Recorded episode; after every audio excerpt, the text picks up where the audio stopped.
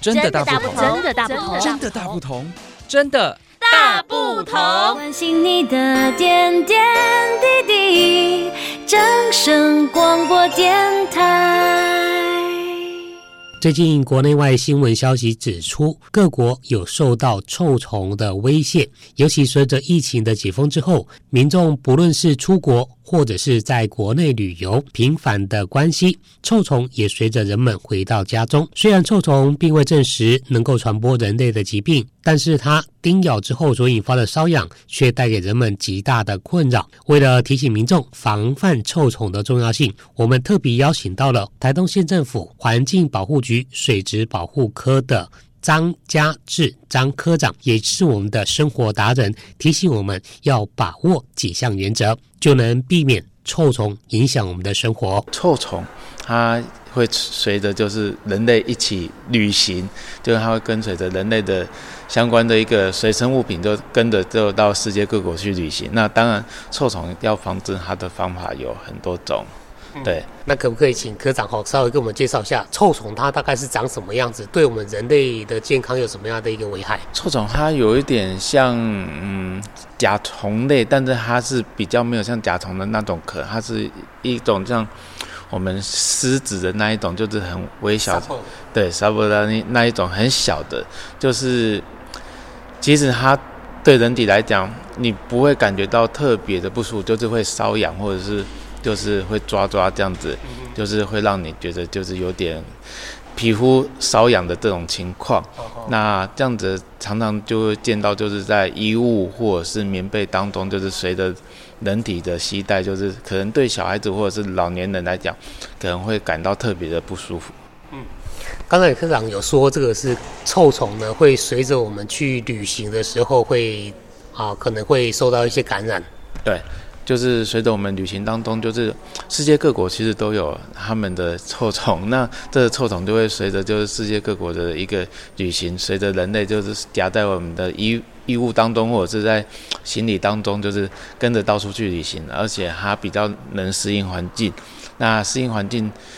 我们还是有办法去来克服它。那我们要克服它的方法有很多种，第一个就是我们如果发现到说。我们睡的寝具上面有那个有有一个血汗斑，就是有一点一点点红红的，其实都是它的排泄物。那排泄物你看到之后，就要赶快把这些衣物先收集起来，去做一个曝晒的动作，这是最基本。就是你把它包装，特别是黑色塑料袋，你把它包装起来，然后放到阳光底下去曝晒，至少两个小时以上，让它臭虫完完完全在里面是可以闷死的一个状态。那如果你这样子你还觉得不保险的话，还有其他的方法，就是把衣物做清洗。但清洗是也是要把那个这些受臭虫就是居住的这些衣物全部把它包起来，用塑料袋包起来，然后放到洗衣机里面去做清洗，让臭虫没办法逃出来。就是在洗完之后，我们还有一个用蒸汽来热，就是熨斗来熨烫的一个过程。只要高达六十五度以上，这些臭虫基本上就已经跑不掉了，就应该会消灭掉。那如果这些方法你都尝试，都还是觉得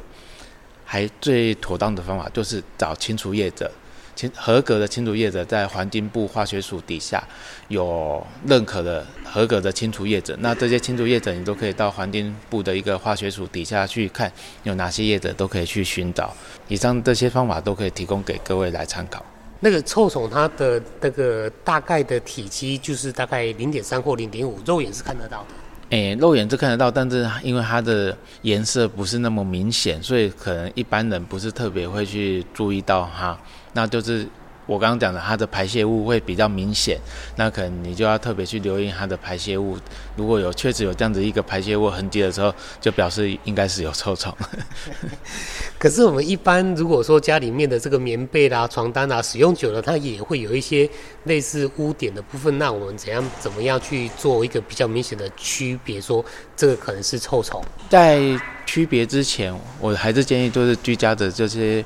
这些物品啊，就是棉被、寝具这些，还是要定期来做清洗的的动作。那清洗的动作也可以按按照刚刚我讲的那些清除臭虫的一些方式，透过铺菜、清清洗，然后热蒸，这几种方式来做处理，那其实就可以把一般人所在意的臭虫或者是其他的像尘螨这些物质就可以去除掉，那也比较放心。其实我们蛮常要到外地去开会的，那这一个部分，其实我们开会的时候，其实有时候也是会住不同的饭店或者是旅馆。其实我们也是回到家以前，我们就会特别把身上就是衣物啊，或者是随身的行李做一些。简单的一个清就是清洗的动作，或者是清理的动作，那避免把臭虫带回到家里面。是，其实我们去住旅馆哈，说实在，这个床铺的清洁度干净不干净，我们说实在，有时候肉眼看感觉它好像是很干净，可是有一些东西是毕竟眼睛看不到的。对，有时候你真的没办法用肉眼去观察到的，那只能就是加以勤奋的去做清理清洁的动作。是。所以说，有时候我们到这个国外去旅行啊，买一些战利品啊，回家啊，回到国内，回到家里的时候，要特别的注意，就是说不要把这个战利品全部都铺在床上。哎，对，我们可能都是先把找一个就是空间，先把战利品先做简单的一个擦拭之后，避免因为家里面总是有老人跟小朋友，如果这些臭虫就是到这些。族群上面去来讲的话，对这些就是老人家或者是小朋友是非常不适的。那我还是建议，就是说大家外出旅游的时候，一定要特别就是留意回到家之后，要把身上的一些衣物还还有出门旅行的这些衣物做了一个清洗的动作，那避免臭虫进入到家里面。其实这个东西哈，真的是。万一有带进来一只，或者是说带一些虫卵回来，可能会导致整个家庭里面都受到普遍的，因为它的好像繁殖率相当的高。对，繁殖率非常的高。那这种臭虫只要有一只，马上就会变成数数百亿只这样子。其实它的数量会一直在增长。如果你的环境特别又是适合它生长的话，那它的生长的效率会越来越快。它是不是就是一般会躲在这个床单啊、有缝褶的，然后潮湿啊、比较温暖的地方？对，它就跟一般的狮子一样，它就是会躲在这些就是比较不注意的一个细节当中，所以还是要就是勤加清洗，就是随身的这些寝具。所以说呢，我们这个听众朋友和家里面的这个床单呐，哈，这个棉被啦，要定期的清洁、清洗、曝晒。哦，如果说你觉得说有一点担忧的话呢，可能就是用比较高温的这个洗衣机啊，用热水去洗。对，温度要超过六十五度以上，那这个温度就是足以可以让这些臭虫就是可以消灭它。其实我们家里面哈也可以有另外一种东西，就是说这个啊熨斗。对，蒸汽式的熨斗也是可以，哦，直接把它蒸汽让它蒸发掉。对对对，就让它的生存的空间就慢慢的减少。对，好，好，好，好，记得哦哈，我们科长有特别的提醒我们的听众朋友哈，目前在台湾已经有一些类似的状况在新北市。哎，对，除了新北市，当然有很多地方都会有，因为它它是会旅行的，随着人的流动而产生。对，所以到处都会有，但是只要你。记住我们的刚刚所讲的那几个步骤，就是要勤加清洗、铺晒，然后还有热蒸，甚至于说你去找寻合格的一个清除业者，都可以来处理以上的一个问题。那有没有一些我们可以在这个药局啊、药房买到一些好环境用的药？诶，环境用药建议还是要先去上那个。化学署的一个网站去看一下有哪些环境用药是适合使用的，并不是任何的一个环境用药都适合来做随意的一个使用。对，所以它也不是说任何一个杀虫剂可以把它根除。这个部分还是要去看化学署的一个网站，哪些杀虫剂是适合使用，因为你你适合插这一个虫子，但这可能也会影响到另外一个。生命体，那这个部分可能在环境上面都是我们必须要注意。有时候家里面用药也是要注意用药的一个安全，这个是重点哦哈。听众朋友，你不要说，哎，我来去买帮他注意个喷喷的，可能会死，哎，不见得哦。对，有些东西你觉得有效，但是它确实不一定有效，所以还是要依照它的性质去查一些相关的用药来使用才是正确的。哎，对。就欢迎各位，就是如果有任何用药上面的问题，都可以到环境部的一个化学署的一个网站去看相关的一个环境用药，那上面都会有非常详细的一个用药的一个说明，还有用药的一个针对的一个对象。科长，那我请问一下哈，这个臭虫它会不会就是说像一般的狗虱啊、猫虱啊，就是停留在人体的身上？它有适合它的环境，所以你的人体一样就是保持你的整洁度，还有就是常常就是把一些你觉得就是可能会不舒服的地方，就是去做一些处置。就是比如说你会觉得瘙痒，你就涂涂药膏，然后确认，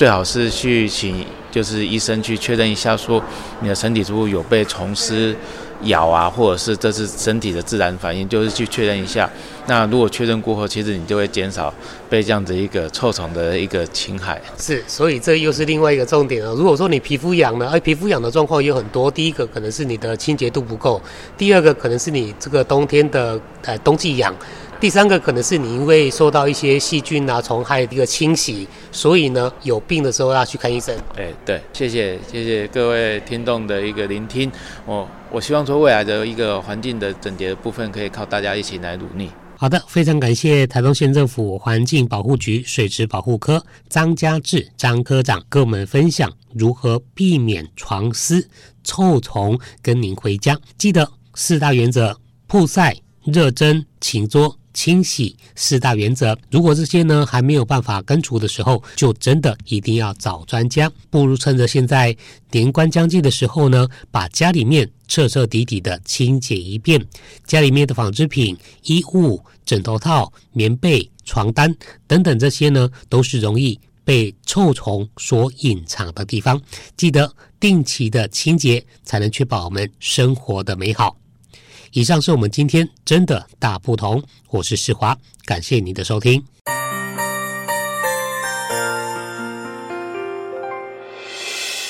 伤心的时候有我陪伴你，